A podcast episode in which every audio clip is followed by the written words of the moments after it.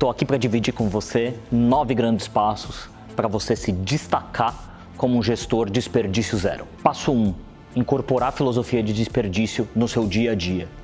Por que, que você deve pensar Lean? Sempre. Porque Lean e desperdícios acabam refletindo diretamente em impactos financeiros da empresa. Pense Lean e traga retornos financeiros claros e objetivos na sua operação. Passo 2.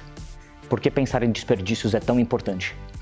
A redução de desperdícios é um dos grandes mantras da filosofia Lean. A partir do momento que você passa a adotar esse tipo de comportamento no seu dia a dia, de identificar sempre oportunidades de melhoria e reduzir desperdícios, você já está à frente dentro de uma proposta para se tornar um gestor ainda mais eficiente e melhor. Passo 3. O seu papel dentro da redução de desperdício. A padronização de processos é uma das, partes fundamentais para você conseguir mapear, identificar, medir e tentar propor melhorias a partir da identificação de oportunidades de redução de desperdício. Tenha esse mindset, sempre meça, sempre busque melhorar. Passo número 4. Qual o papel da tecnologia dentro de tudo isso?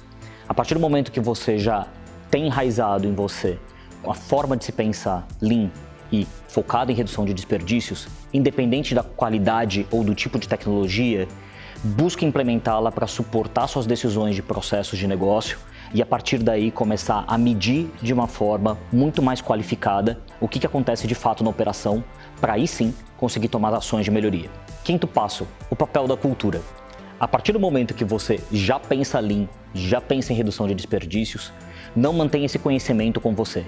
Dissemine-o, seja para funcionários, para pares ou para gerentes, mas transforme o ambiente propício a uma cultura da melhoria contínua. Só assim os resultados virão.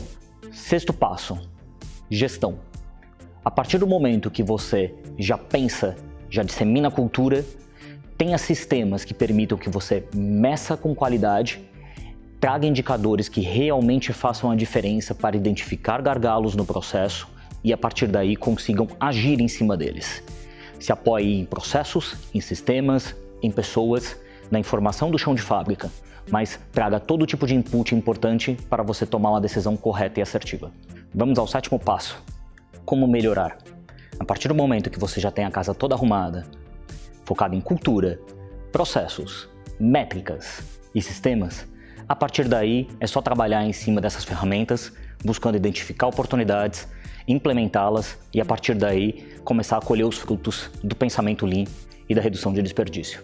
Oitavo passo: o papel central do operador na melhoria contínua. De nada adianta a gente discutir sobre formas de medir e melhorar se a gente não trouxer a voz do operador e ele mesmo como comportamento para dentro da melhoria contínua. Estimule-o, traga ferramentas, traga meios para que ele possa colaborar dentro do ambiente de melhoria contínua que você acabou de implementar.